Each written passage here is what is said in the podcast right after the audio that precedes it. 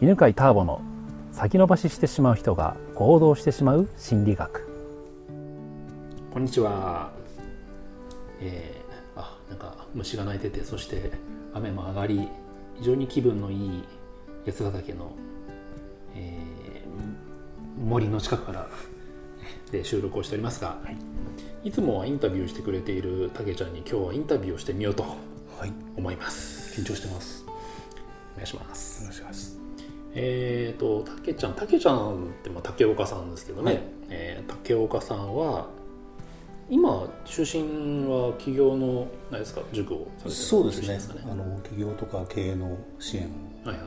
コンサルタントみたいなことをやらせていただいてます。まあ、その中でね、じゃああのちょっと聞いてみたいことがあるんですけど、まあ、自分もね、その起業して成功する人たちの、えー物語とかを書いてるんですけど、で過去にはその起業家を育成する団体とかやってて思ったことがあるんですけど、実際のところ起業したいと言ってでそのセミナーなりスクールに参加して、まあ、コースとしては最初は半年とかなんです。何ヶ月かとか。今はは昔は半年やってたんですけど、今1年にしまし1年です。あ一1年にした理由って何なんですた。か？えっとやっぱしその特に僕はサラリーマンの方が対象なんですけど、ちゃんと動き始められるようになるまでにそうセットアップっていうんじゃないんですけど、はい。それがね半年はかかるんでですすよよね。ね、まあ、そこは一番聞きたかったところなんですけど、はい。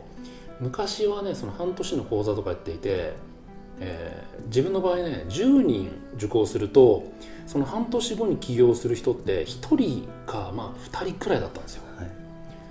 たけちゃんの感覚としては半年後に起業する人って何人くらいですかね、半年だとうん、1人ですね。やっぱそうですよね、半年だと1人だとう思います。ん、でなんかそこの数字聞くとね10人のうち1人しか起業できない。だから起業セミナーとか行っても無駄だっていう。うん。結構言われたんですああよなるほどね。でそっかともっとじゃあたくさんの人を起業させようって思うと、まあ、大体どうなるかというといいから会社辞めろみたいな話になるわけですよ。一番危険なパターン。で会社辞めてきたって言ったらおめでとうみたいな素晴らしいみたいなでなんか思い切ってなんかそうなんかいつの間にかそうすると起業するじゃなくて会社辞めることがゴールになるみたいな。うんうんうんうんうん。なるけどでも中にはやっぱり、えー、と結婚して子供が2人いるのに、でこっちから見てもねちょっとまだまだだなっていう人がいきなり辞めちゃったりするんですよ。おしかもなんかすごいいい会社だったの。に、うんうんうん。で辞めましたみたいななんか晴れやかな顔してるけど おいおいおいみたいな。もうちょっと待った方がいいんじゃないかみたいな。ってなってるのを見てねちょっとねどうかなと思っていた時期があったんですよね、ね。やっぱ10人に1人くらいですよね半年だと一人だと思いますね。でその企業セミナー開催している人に聞くとやっぱりなんかみんなそれくらいですよね、はい。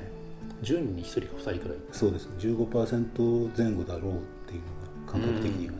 そうですよねでじゃあ、えー半年を1年講座にしたなんかきっかけの出来事とかってあるんですか、えっとねやっぱしその半年だとはい、動けないんですよ。ああ行動が始まらない人の方が圧倒的に多い。でなんでそのまあ企業ってある意味行動し続ければどっかで必ず成功するはい。ことだと思うんですけれどもそもそも動けないとあの永遠に成功できない。うんうん。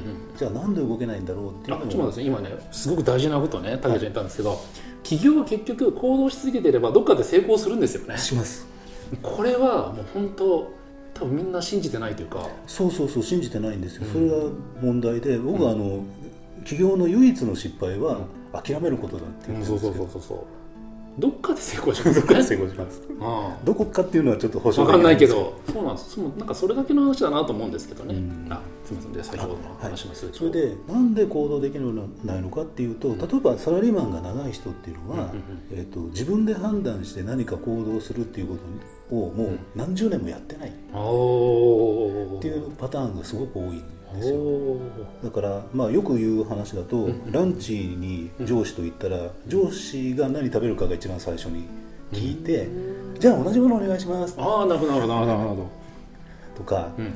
今日あのカレー食いに行くぞと言われてお腹痛いんですけどと言えなくてうん。そばそばとか行きたいのに今日は本当はやめたいのにって言ったらそれが言えないとかっていうパターンの人が起業しようっていうふうになると、自分で判断できない。うんそれからねものすごく諦めが早い。ああ諦め早い前の以降のはい。聞いていいですか、あどうぞ。自分で判断しないっていうのはでも仕事の中であそうかこの仕事をやるとかっていうのはもう上司が判断してて振られてるだけだからってことですそうですそうです。基本あの、えっとサラリーマンになってなってるというかサラリーマンで動いてる会社っていうのは、業務フローっていうのはもう定められてるんですよ。そうかそうかそうか。だからほとんど判断しなくていいんです。ああなるほど課長部長ぐらいまでいけばそれは新しい事業どうしようとかその話に出てくるんですけどそこまでいかないうちはもうやるだけみたいな感じ。もううまくいく流れができててそうですそうです。それをじゃあみんなで分担して、はい。ただやっていくみたいな、はい、だから財閥系なんていうのは社長まで雇われ社長じゃないですか。ということは社長も社長のやるべきことがあってなるほど。それをやればうまくいくみたいな仕組みになっててこれすごいな。素晴らしいですね。すごいです。起業家からその話聞いたらもう天才かと、うん、俺本当それを作っそこまで築き上げた人が、まあ、過去の人みんながねあの改善しながらやったんでしょうけど、はい。すごいですね。そうだと思います。だから多分事業計画書の書き方一つがものすごいノウハウになってるんだと思うんですよね。そういう安定して利益とかを生み出す体質の中にいるというのは本当安定してすいいことだけどそうすると自分でもそうですね。判断するタイミングがなくなるってことなんですね。そうですそうです。まずはあの本当に細かいことは現場で判断しますけれどもそれ以外のことはもう判断しなくなっちゃってなるほど。そっか。であと前例を重視しますよね。ああよく言いますね。前例のないことっていうのは基本的にはややって失敗すると、あの自分の責任になるのでやらないとかね。なるほどね。ということはもうますます自分で判断しない考えないはいはいはい。なっちゃうってこと。なるなんですほど。わかりましたで諦めが早くなる話。諦めが早くなる話っていうのはあの、まあ、考えないのに近いんですけれども、はい。まあ、自分で判断してもし何かやったとしたら、はい。えー大抵の場合うまくいかないんですよ。なぜかっていうとその、うんこれまで積み重ねてきた業務の流れの方がうんうん。はるかに洗練されてる、そりゃそうですね。当たり前ですよね。そですね。でそこに何か思いつきであアイデア出してこういうことをやったらいいんじゃないかっていうと、まあ、大抵うまくいかない、まあ、はいやらせてくれることもあるけど、はいはいそうすると自分が考えたアイデアはうまくいかないっていうのが刷り込まれる。はあ。おーおーおー。そうするとあどうせ今回もダメだしとかどうせ今回これを考えたんだけど思いついたんだけどどうせダメだしっていうのがずっとこう反数されるような。それは何十年も続けていくと思いついたことはどうせダメだしってこうイコールになっちゃってるんですよ。なるほどね。